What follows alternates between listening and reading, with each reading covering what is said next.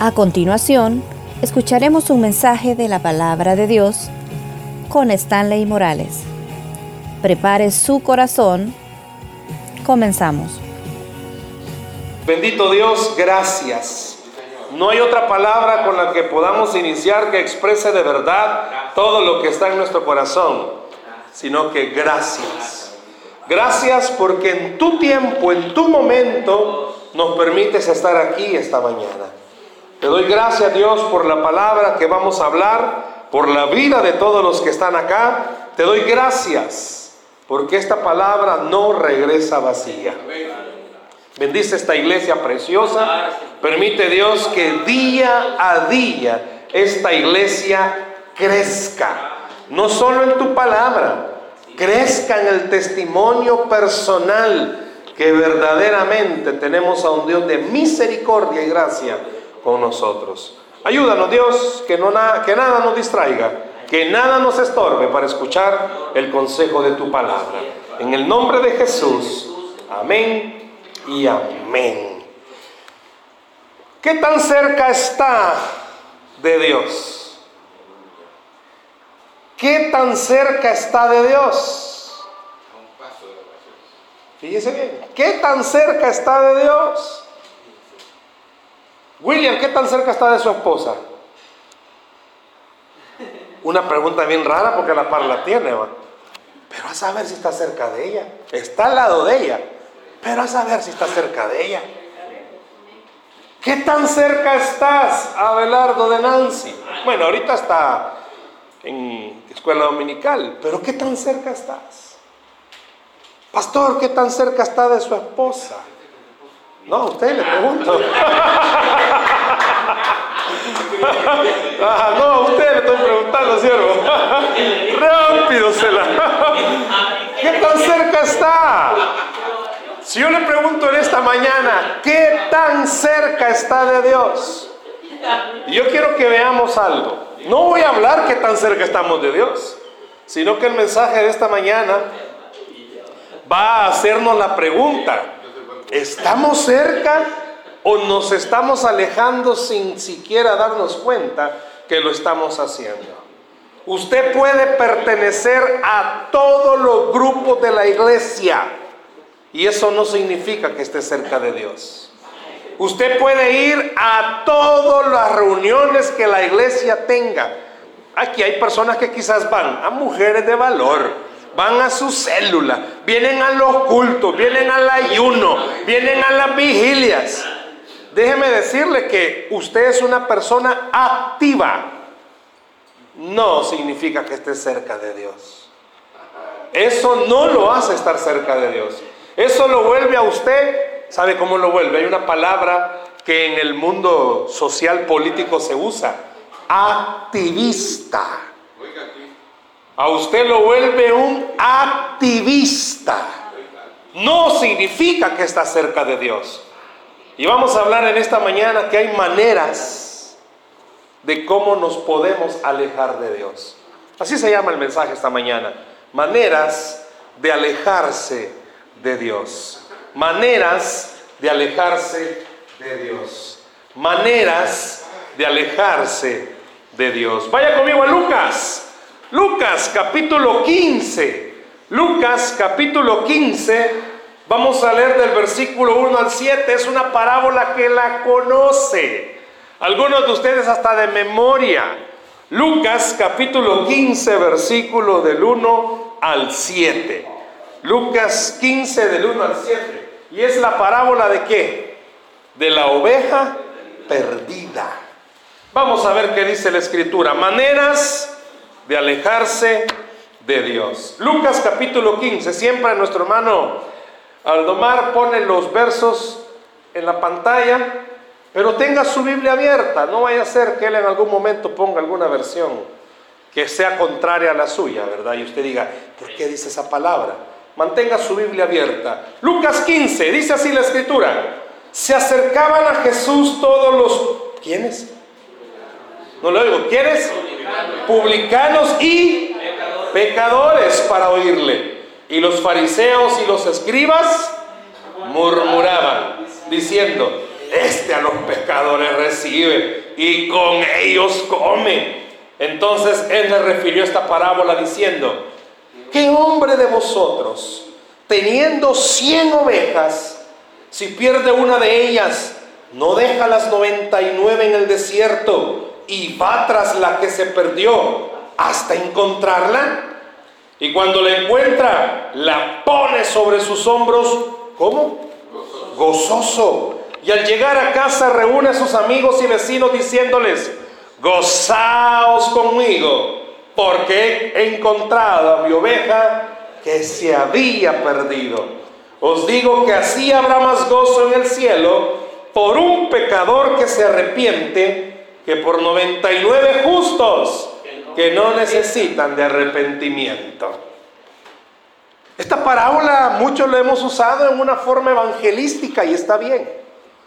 Porque habla acerca de la persona que no quiere conocer del Señor o que ha escuchado pero que no ha querido. Pero también es aplicable al pueblo cristiano porque está hablando de alguien que le pertenece al pastor. El pastor tenía 100 ovejas y se le había perdido una. Quiere decir que era parte del rebaño. Y habemos muchos del rebaño que andamos perdidos sin darnos cuenta. No sé cuántos de ustedes han andado, suelen perderse manejando más las mujeres o los hombres. Saben que nos perdemos más los hombres que las mujeres. Las mujeres son más buxas para manejar. Como ellas andan en todo, se fijan en todas las calles, se fijan en todo. Los hombres no. Ay, los hombres andamos el güey no, si las cámaras de vigilancia antes que existiera la tecnología eran las mujeres. Si antes se oía un ruido en la calle, salían todas a ver qué pasaba. Es una broma. Pero se suelen perder más, o nos solemos perder más los hombres en una calle que las mujeres. Las mujeres saben por intuición, esa calle va a estar con trabazón. No, hombre, vieja, vos casi no manejas a la trabazón. Mira, ya te está pidiendo gasolina el carro. Aguanta, llego de aquí a Guate. Y a las dos cuadras le quedo. Suelen, suelen ser más precavidas las mujeres en esa área. Pero sabía que hay muchos cristianos que estamos en la iglesia aquí, esta mañana. Este mensaje no es para que usted se lo diga a alguien y mira, fíjate que hoy hablaron de vos en el culto. No llegaste, era la perdida. No, este mensaje es para usted. ¿Por qué? Porque dije al principio, pertenecer a todo lo que la iglesia tenga, a usted lo vuelve activista. No lo vuelve una persona cercana al Señor. Y sabe que hay mucha gente que casi no participa en la iglesia y está bien cercano al Señor. Pero también hay un desequilibrio. ¿Por qué? Puede estar muy cercano al Señor, pero todo lo que recibe tiene que darlo. El punto principal es, ¿y usted está cerca o está lejos del Señor? A pesar de que usted y yo, la Biblia nos garantiza que estemos seguros, seguros en las manos de Dios, solemos alejarnos. Usted sabe que no hay mejor camino que Dios. Usted ha escuchado que no hay mejor vida que la que se vive en Dios. Usted sabe que a pesar de que seamos lo que seamos, podemos estar cerca de Dios porque nos ama tal cual somos. Igual que el padre con un hijo, hablando en un aspecto humano. El hijo puede ser duro, difícil, pero siempre su papá va a estar pendiente de él. No sé cuántos de ustedes ya sus hijos están bien grandotes y ha llegado un momento que se quieren volver más independientes de lo que son y quieren vivir su vida sin comunicarle nada. Usted está siempre pendiente. Ya llegaste, hijo. Le escribe, le mensaje. Bueno, hoy le whatsappella y le pregunta dónde anda, qué hace. Quiere estar cerca de él, aunque su hijo no quiere estar cerca suyo. No sé si le pasa o le va a pasar. ¿Por qué? Porque ya la jovencita, como ya creció, ya anda de novia, ya quiere pasar más tiempo con su cuchurrumino que con usted. Antes no, antes era, hija, vamos a comprar y era la primera que salía. Hoy no, y es como, estoy hablando con cuchurrumino. Ya casi no quiere pasar cerca suyo. Muchos de los que están aquí esta mañana Puede ser que humanamente sientan la lejanía. Escuche, por eso le preguntaba a los casados. Aunque hubo uno que me reviró la pregunta por otro lado, pero por eso le preguntaba a los casados, pueden estar a la par, pero pueden sentirse lejos. Eso es triste. Cuando uno está casado y está a la par de la doña, pero sentirse en una distancia abismal. ¿Sabía el hecho de estar juntos no significa que estamos juntos? O yo. Hay una paradoja. El hecho de estar juntos no significa que están juntos. Porque aquí hay personas que, bueno, la mayoría se sientan quizás con su familia acá en la iglesia, pero ustedes toda la vida andan juntos. Vaya, ya que ustedes toda la vida andan juntos. Comen juntos, duermen juntos, viven juntos. ¿Para que no? Feo, he volado. ¿va? Pero el hecho de estar a la par de alguien no significa que yo esté junto con él. El hecho de que usted esté en la iglesia no significa que esté cerca de Dios. Y vamos a ver, solo voy a mencionar dos cositas, pero en ellas se relacionan muchas cosas de lo que habla acerca de la parábola de la oveja perdida. ¿Sabe qué es lo triste? Que aunque usted y yo estamos en la iglesia y en las cosas de la iglesia, nuestras actitudes y nuestra vida demuestran que estamos lejos de Dios. Y una de ellas es cuando usted y yo quitamos nuestra mirada del Señor. Le voy a explicar lo siguiente. Viendo un poco acerca de cómo una oveja en el tiempo bíblico se podía perder de su pastor, hablándolo del cuidador, era porque las ovejas siempre han sido catalogadas como los animales más torpes. ¿Por qué a nosotros nos llaman ovejas? Buena pregunta, pregúntese usted solo. Pero la oveja dentro de los animales es el más torpe. ¿Por qué? Porque va el pastor, esa ovejita se acostumbra a ver al que va guiándola. Y sabe que no solo se acostumbra a verlo, la ropa del pastor que la va guiando huele. Por eso dice la Biblia que el pastor tiene que oler a sus ovejas. Porque la ropa que usa en ese tiempo, pues era lógico, y no había lavadoras y no había detergente ni suavitelva, que a usted le mienten y le dicen va a oler a nubes. A ropa vieja quizás. Y esa ropa olía a ellas. Y por eso la iban o lo iban siguiendo. Pero de repente el pastor no estaba parado con ellas, el pastor se iba a una piedra a descansar, pero a verlas a todas. Pero de repente una oveja levantaba la cabeza y miraba allá a lo lejos algo que le gustaba. La oveja se iba despacito. Si el pastor no estaba pendiente de ella, se le escapaba. Por eso pone el ejemplo de 99 Hermanos, aquellos que han dado clases en escuela dominical, ¿quiénes son? Levanten la mano. Nadie. Bueno, aquí hay varios. Sí, con cinco monos, como cuesta? Usted que tiene célula, hermano, no sé si se ha fijado. Está el grupo, todos hablando del Señor y siempre tiene que haber uno con el teléfono. Y no crea que está buscando versículos de la Biblia, ¿va? Y de repente se le activa en el Facebook un video y la gran carcajada. Y, ay, perdón. Siempre tiene que haber aquí en la iglesia. ¿Se imagina predicarle a todos esta mañana? Más de alguno está ahorita. Otro quizás está en otra cosa. Otro está pensando en otra cosa. Ahora imagínense a una persona con animales. La oveja miraba algo a lo lejos que le gustaba. Era atractivo ¿Cuántos de los que estamos acá nos hemos alejado del Señor porque ha habido algo atractivo que nos ha llamado la atención? Y no estoy hablando de pecado. Ya vamos a llegar a esa parte. Estoy hablando que las ovejas miraban y decían, o sea, no estoy diciendo de que en algún momento la oveja habló, pero sí la oveja miraba. Era torpe, pero sabía que las ovejas son inteligentes. Miraba y veía que el pasto que se estaba comiendo no era tan bueno como aquel que estaba allá. Mm, ya se iba moviendo. ¿Cuántos de los que estamos acá nos hemos andado moviendo porque decimos, ay, que allá me están dando una palabra que yo necesito? Allá me están diciendo que si brinco tres veces en la mañana el milagro se me concede. Y como usted está urgido del milagro, se va allá donde saltan tres veces. Pero de repente ha saltado todo el día y nada. Y el hermano hermano aparece con amaneciendo con Dios. Vaya, me voy a desvelar, papá. Porque para algunos es de pelo, me voy a venir a desvelar, vaya. Y ha venido como tres meses seguidos y nanay, nanay, papá.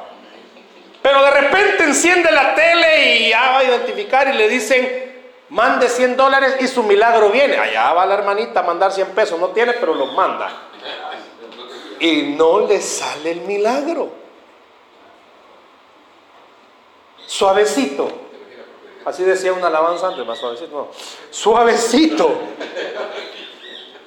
Y había otra alabanza también. Despacito. Se va alejando del Señor se va alejando de la sana doctrina, se va alejando de las enseñanzas.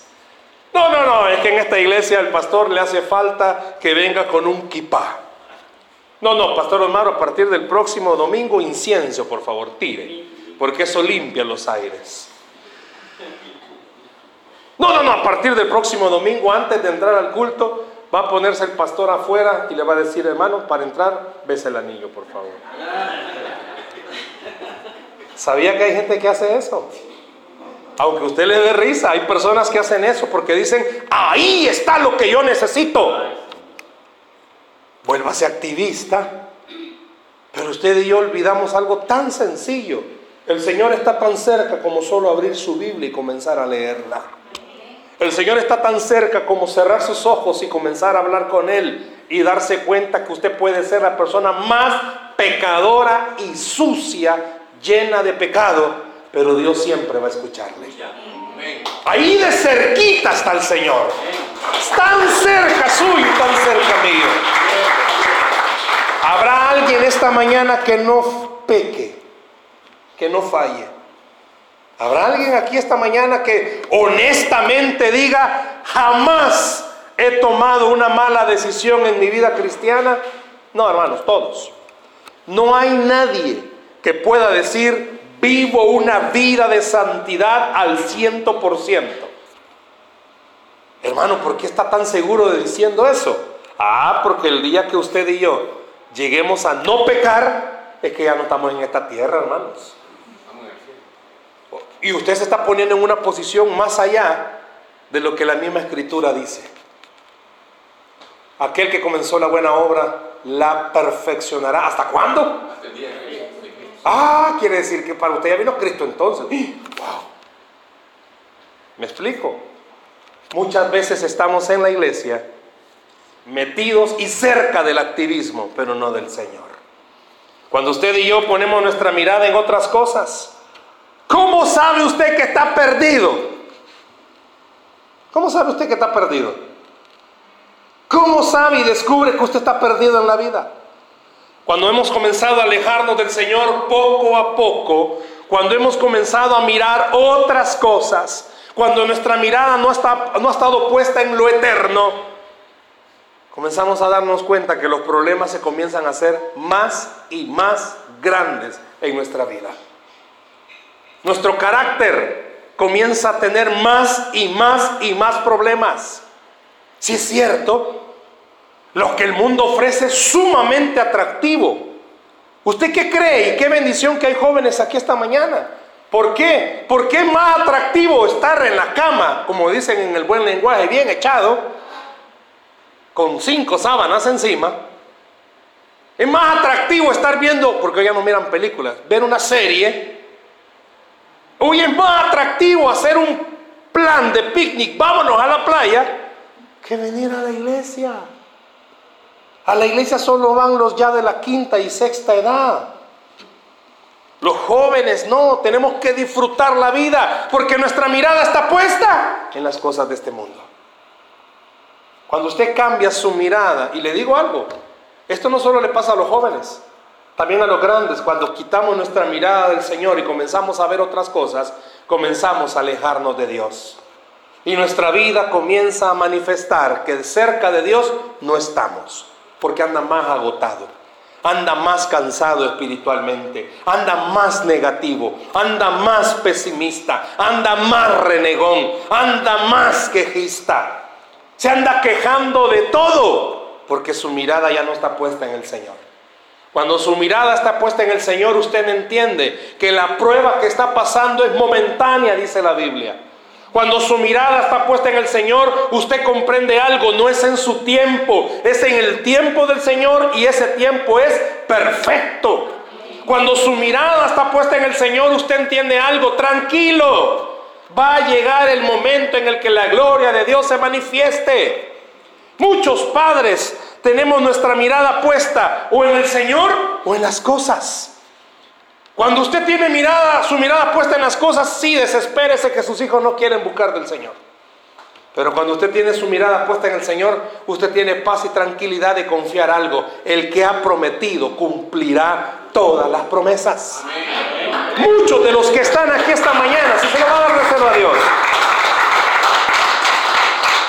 Muchos de los que estamos aquí esta mañana tenemos nuestra mirada, no sabemos dónde. Solo el domingo la tenemos aquí. En la semana está puesta en tantos afanes, es cierto. Convenir a la iglesia tiene toda la razón. Convenir a la iglesia, usted quizás pueda decir, no, pero yo solo voy al culto y no, pues yo no voy, yo no veo que la puerta se abra. Yo tengo que ir a tocar puertas, tiene toda la razón. Pero cuando su mirada está puesta en el Señor, usted entiende algo. Si usted de verdad mira al Señor, Dios puede abrir la puerta que toca. Pero si usted ya no está viendo al Señor, va a seguir tocando puertas y no se le van a abrir. ¿Escuchó? Cuando su mirada está puesta en Él, usted entiende esto. Él es el que abre puertas. Cuando su mirada está puesta en Él, usted entiende algo muy difícil lo que estoy viviendo. Pero nadie, nadie, nadie puede darme lo que solo Dios puede darme. Usted puede ver otras cosas. Usted puede decir, wow, allá hay algo más atractivo. Si ver a la iglesia, si hasta luces tiene, si apagan y se ve una tridimensión, lo hacen sentir a uno cerca del cielo. No me enciendan la luz y va a dar cuenta que ahí mismo está. Cuando usted tiene la mirada puesta en las cosas de esta tierra, usted se da cuenta de algo. Esta tierra, ¿a dónde lo va a llevar? A esta tierra. Pero cuando tiene su mirada puesta en el Señor, usted entiende algo Dice la Biblia que al que cree todo le es posible. ¿Dónde está su mirada?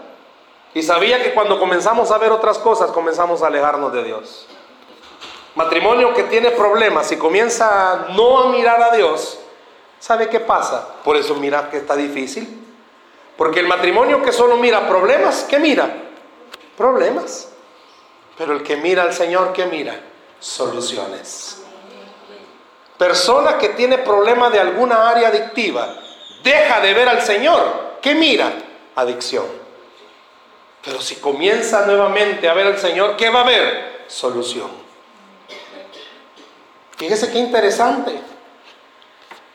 Usted y yo podemos ser esta mañana uno de esas ovejitas que se han perdido. Y el Señor ha venido, ha dejado 99 en el desierto. Alguien dirá, ¿por qué las dejó en el desierto? Esa es una buena pregunta. ¿Por qué dejó a 99 y le importó la que estaba ahí? Cuando se iba, y esto es algo interesante, los pastores hacían algo, ellos andaban un puño de cosas porque eh, donde andaban pasteando, ah, pues había un clima bien cambiante. Se quitaba una de las cosas que andaba puesta y la dejaba ahí colgada. ¿De dónde cree que aparecieron esas ideas de los espantapájaros? ¿De dónde cree que apareció esa idea de los espantapájaros? Claro, aquí quizás, ¿quiénes de ustedes alguna vez han usado espantapájaros? Ustedes han usado espantapájaros. Hay espantazuelas, no espantapájaros, digo yo. No, si es cierto, así se llaman unos volados espantazuelas. Ustedes qué malos son. Culebras, no, hermano, no sean así. ¿De dónde cree que apareció esa idea de los espantapájaros? El pastor venía y se quitaba una de sus cosas, la dejaba ahí y todas mm, comiendo levantaban la mirada y ahí estaban, seguían comiendo. Pero él se iba a buscar a la otra. Él ha venido a buscarlo a usted. Porque sabe que quizás anda perdido. Está viendo cosas que no tiene que estar viendo. Cuando usted deja de ver al Señor, ni cuenta se da cuando sutilmente el pecado comienza a embargarle su corazón y se vuelve más amargado de lo que ya es. ¿O yo? Se vuelve más negativo de lo que ya es. Se vuelve más pesimista de lo que ya es. Deje de ver al Señor. Es atractivo, sí, es atractivo. ¡Ey, es bonito! Sí, es bonito, nadie le quita lo que sea bonito. Pero poco a poquito se va a ir metiendo a problemas. ¿Y cuándo se va a dar cuenta que está lejos de Dios? Viene a la iglesia. Si aquí está todos los domingos, hermano. Si viene y canta. Y aplaude y ora. Y es tocado por la palabra. Pero se está alejando del Señor. ¿Por qué lo dice? Porque ha dejado de ver al Señor. Todos aquellos que están pasando por dificultades, no deje de verlo a Él. No deje de verlo. Cuando mira al Señor, ¿sabe qué le dice al Señor? Si usted de verdad está viendo al Señor y lo ve cara a cara, el Señor le dice, yo estoy contigo. Por eso cuando deja de verlo, usted no oye que Dios le dice, yo estoy contigo. Usted mira que no le alcanza el pisto, y es cierto, no le alcanza el pisto. Usted mira que está bien enfermo y el dolor es más grave, y tiene razón, el dolor es más grave. Usted mira que como joven las luchas en las que está viviendo son difíciles de soportar, sí es cierto, son difíciles de soportar. Pero mírelo a Él. Y cuando mira al Señor, Él le va a permitir que usted entienda algo. Es difícil lo que usted está viviendo. Pero con Él todo lo puede que le fortalece. Con Él todo lo puede que lo fortalece. Deje de ver al Señor. Deje de verlo. Y va a complicarse más su vida. Va a complicarse más su existencia. Cuando usted deja de ver al Señor, cree que usted es la única persona desgraciada que está viviendo lo que está viviendo. Pero cuando usted comienza al Señor, ver al Señor, usted va a entender algo. Usted no es el único que está pasando por eso. Cuando usted deja de ver al Señor, dice, qué desgracia mi vida. No entiendo por qué me está pasando todo lo que yo estoy pasando. Y comienza a enfrascarse y comienzan a venir pensamientos depresivos, comienzan a venir pensamientos de vivir la vida loca, como la hermana Ricky Martin decía y comienza a ver tantas cosas. Pero cuando comienza a ver al Señor, usted entiende algo. No solamente es la única persona que está pasando por eso, hay más. Pero también no va a ser la única persona a la que Dios le haga un milagro, porque Dios ya lo ha hecho antes.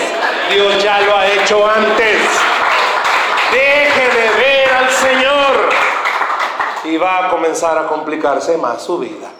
Por eso yo bromeo con esto, pero es cierto, esposa, tiene problemas con su bombón.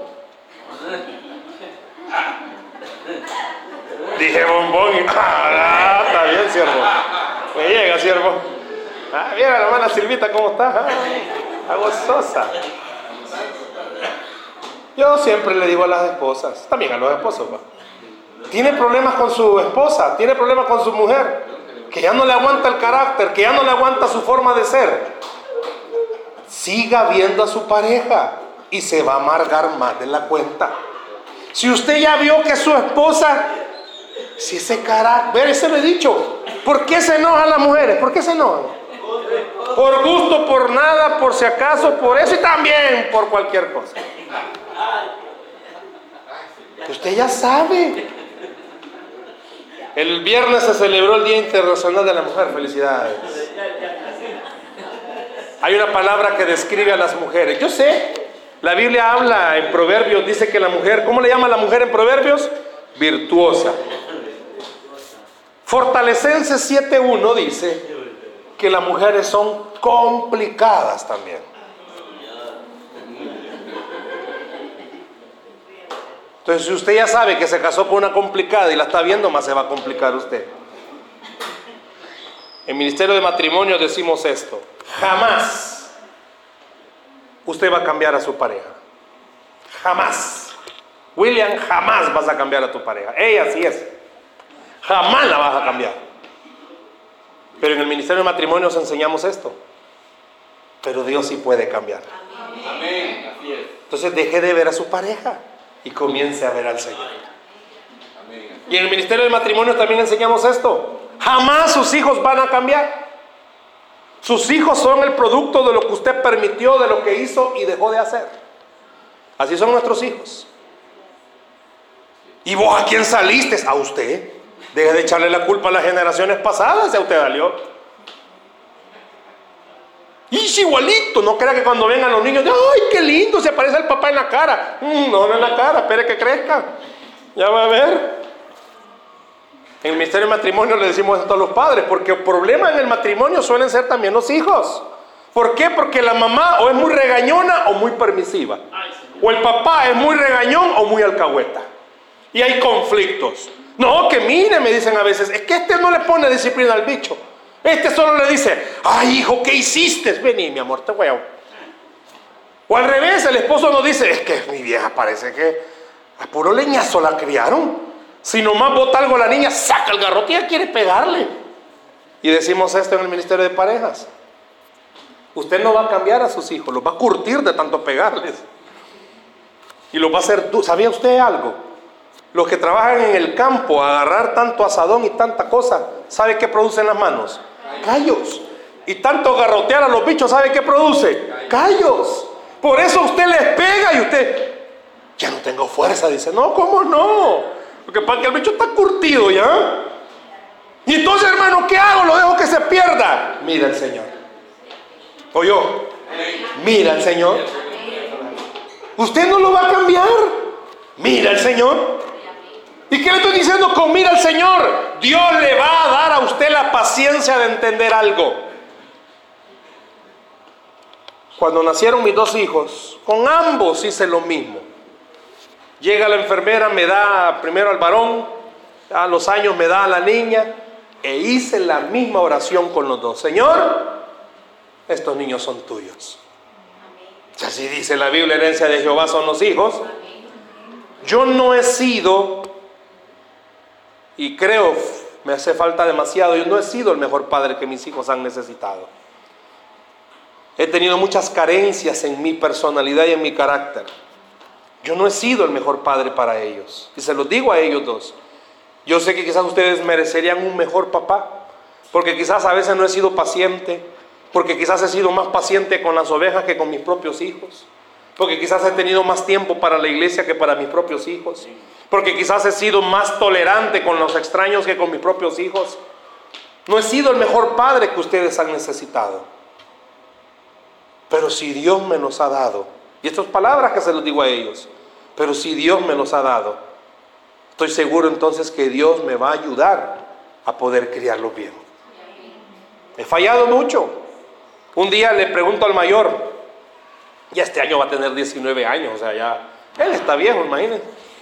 Pero un día le digo, mira, ¿qué es o qué parte de mí como papá no quisieras que hubiera tenido y cambiaras? Y su respuesta fue tu carácter. Y con la misma me dijo, pero ¿sabes qué? Si vos no fueras así como sos, yo ya me hubiera perdido. Me le quedo viendo y le digo, ah, pues seguir aguantando, baboso. ¿Sabe eso? Yo siempre le digo algo a las niñas, a las chicas. Denle gracias a Dios de tener una mamá metida. Denle gracias de tener una mamá que anda registrando todo, que tiene un olfato. Las niñas tienen sus, sus cofres secretos donde guardan las cartas del bicho. Y según ella la mamá no sabe, porque las bichas dejan arreglado de tal manera que descubren si alguien ha andado registrando. No, hija, tu mamá es fotográfica y te deja las cosas tal cual las has dejado. Y ella registra hasta debajo de las piedras. Pero si usted, jovencita, no tuviera la nana como usted le dice que tiene, usted ya se hubiera perdido. Así que los papás que estamos acá, sé que la tarea de ser padre es difícil. No deje de ver al Señor. Porque si mira las cosas, mira cómo ha creado sus hijos, mira el ejemplo que les hemos dado. No, mi hermano, agarra una pita y mejor ahórquese. Porque hemos sido malos padres. Pero cuando vemos al Señor, vemos a un Dios de gracia y misericordia que nos dice, vamos, puedes seguir haciendo ese trabajo con tus hijos. Cuando deja de ver al Señor, usted comienza a ver sus faltas. No, hermanito, Sí, mire quiénes somos, hermano, y de dónde. Pero cuando vemos al Señor recordamos algo, que a lo vil y menospreciado escogido para avergonzar a lo más sabio. Si usted deja de ver al Señor suavecito, como dice la alabanza, algo así va, y despacito, por ahí va, va a comenzar a meterse en más líos de los que está. Y va a venir a consejería y venga, que para eso estamos los pastores para servirle. Pero va a meterse en más líos lejos del Señor. Deje de verlo. Deje de ver al Señor. Y va a darse cuenta como usted solita y solito se va a meter en depre. Sabe que trabajo con jóvenes. Y eso es semanal, diario, a cada hora. Bichos en estado depre. ¿Por qué? Porque comienzan a verse a sí mismos, comienzan a ver su manera de ser, su carácter y comienzan a, a ver que no pueden. en el colegio de la iglesia central, es el hábito de que a los que estamos ahí, aunque seamos pastores, nos digan mister. Entonces me dicen, no, mister, me dice, es que yo soy tan malo. Y esta semana Dios me ministraba algo con uno de ellos y se lo quiero decir a usted. ¿Quiere ser un mejor padre? ¿Quiere ser un buen cristiano? Papás, miren a sus hijos sin olvidar que usted sigue siendo humano. ¿Qué quiere decir eso? Ah, sus hijos están fallando. Pues mírese usted también como alguien que falla.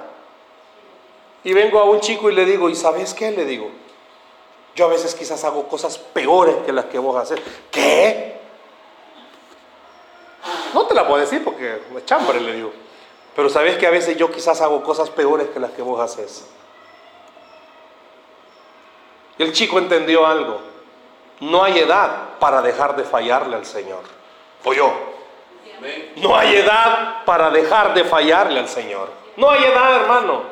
Y no hay grado de santidad en la tierra para dejar de fallarle al Señor. Así que a todos nos cuesta. ¿A quién le cuesta? A mí me cuesta. A todos nos cuesta. Me cuesta ser cristiano. Me cuesta orar. Me cuesta leer la Biblia. Me cuesta dejar de pecar. Pero bendito el Señor que ha dejado al Espíritu Santo con nosotros. ¿Cuánta hermana no le cuesta quizás no ser criticona? ¿A cuánto varón no le cuesta dejar de ver lo que no es suyo? Aún en la iglesia viene y ve una creación de Dios y de repente, ya le he contado a este hermano del bíblico, miró. Y un día le digo, mire Mario, ¿por qué mira tanto a las mujeres? Siervo, al diablo no hay que perderle la vista.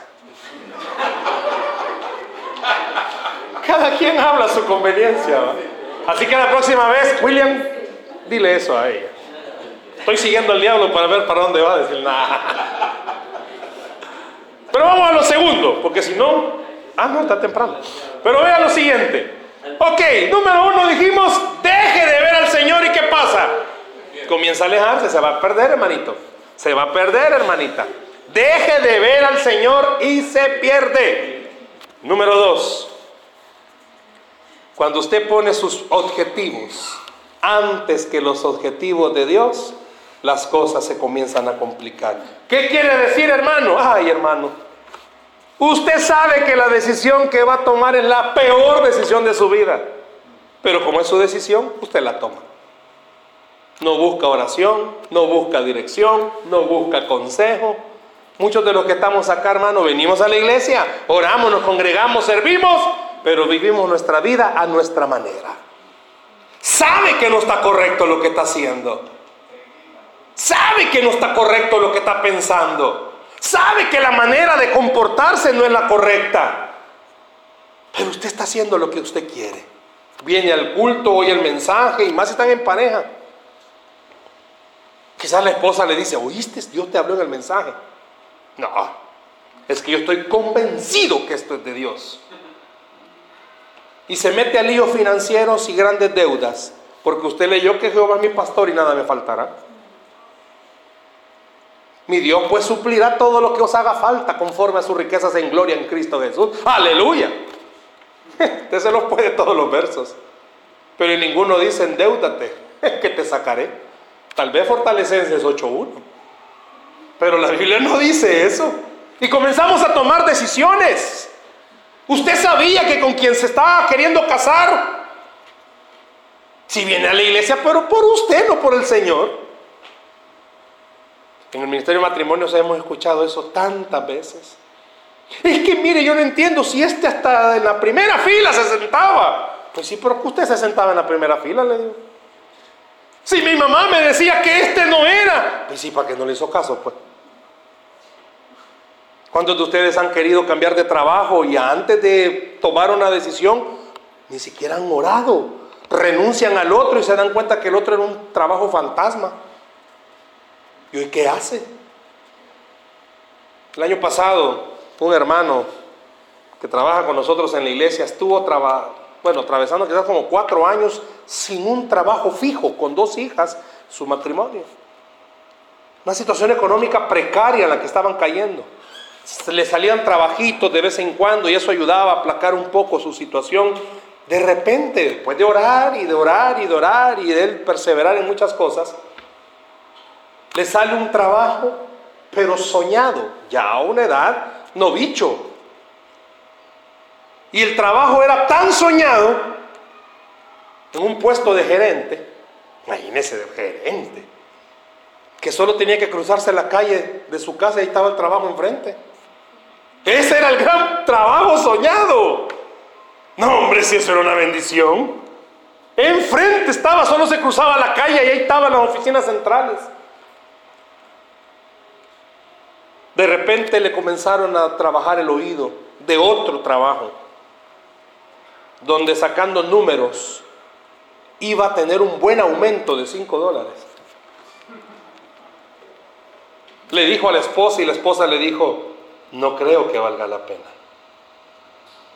Pero había una palabrita que cambiaba todo. Aquí era gerente y aquí era gerente regional. Una palabrita. por cinco pesos. Tomó la brillante idea de renunciar. Dos meses le duró el gusto y lo despidieron. ¿Por qué? Porque dejó de tomar en cuenta al Señor. ¿Sabe que usted y yo también hacemos lo mismo, hermanos? Andamos tomando decisiones sin siquiera consultarla. Le he dicho, jamás tome decisiones con hambre, con sueño, triste y enojado. Jamás. Son los peores estados de ánimo para tomar una decisión. Siempre la cólera nos lleva a tomar decisiones erradas. Siempre el hambre lo lleva a estar hasta después, hasta con mal de estómago termina. Y todo tristón, ahí anda todo depre, toma decisiones erradas. Y con sueño peor. Usted y yo esta mañana podemos hacer algo, hermanos. Reconocer si hemos dejado de ver al Señor y reconocer si estamos tomando en cuenta solo nuestra opinión y no estamos tomando en cuenta la opinión de Dios. Hermano, ¿sabe qué pasa si hacemos esto? Si estamos dejando de ver al Señor y estamos tomando nuestras decisiones en base a nuestras emociones, estamos demostrando que cerca de Dios no estamos. Que estamos en la iglesia, en todos los ministerios, pero somos activistas y no estamos cerca de Dios. Alguien me puede decir, hermano, pero solo estando cerca de Dios no voy a salir de mis líos. ¿Quién dice que no? Si al contrario, si lo tiene a Él, dice la Biblia, lo tiene todo. Si usted está cerca del Señor, lo tiene todo. Lo que pasa es que usted y yo queremos todo para ayer, para antier, para el mes pasado. No, llega en el momento, en el momento justo y exacto. No quite su mirada del Señor y no se base en sus emociones y sus decisiones. Busque al Señor. No sé si usted será la oveja perdida en esta mañana. Ha visto cosas atractivas. Ha dicho, mm, yo necesito, no necesito, yo puedo solo. Pero déjeme decirle que el pastor ha dejado 99 por venir a buscarle a usted. A la iglesia ha venido a buscarnos esta mañana. Porque es más atractivo lo que el mundo nos da. Es cierto, es atractivo, pero momentáneo. Lo del Señor quizás no sea tan atractivo, pero es eterno. Y lo que usted y yo necesitamos no es para el tiempo de hoy, es para la eternidad. Deje de estar viendo lo que no es del Señor. Deje de estar tomando sus decisiones en sus emociones. Céntrese en el Señor, concéntrese en Él. Vuelva otra vez a los caminos. Encarrílese nuevamente. Esta mañana decida dejar de ver sus propias emociones y cosas que para usted son la solución y comience a ver aquel que todo lo puede. Dice la Biblia que el que cree, todo le es posible. Denle un aplauso a Cristo Jesús esta mañana. Déselo fuerte ese aplauso, por favor. Estas son maneras sutiles de alejarnos de Dios. Piense qué tan cerca estamos. Ahora sí, contéstese, ¿qué tan cerca estoy del Señor? ¿Por qué no cierra sus ojos, por favor, ahí donde está? Vamos a orar en esta mañana.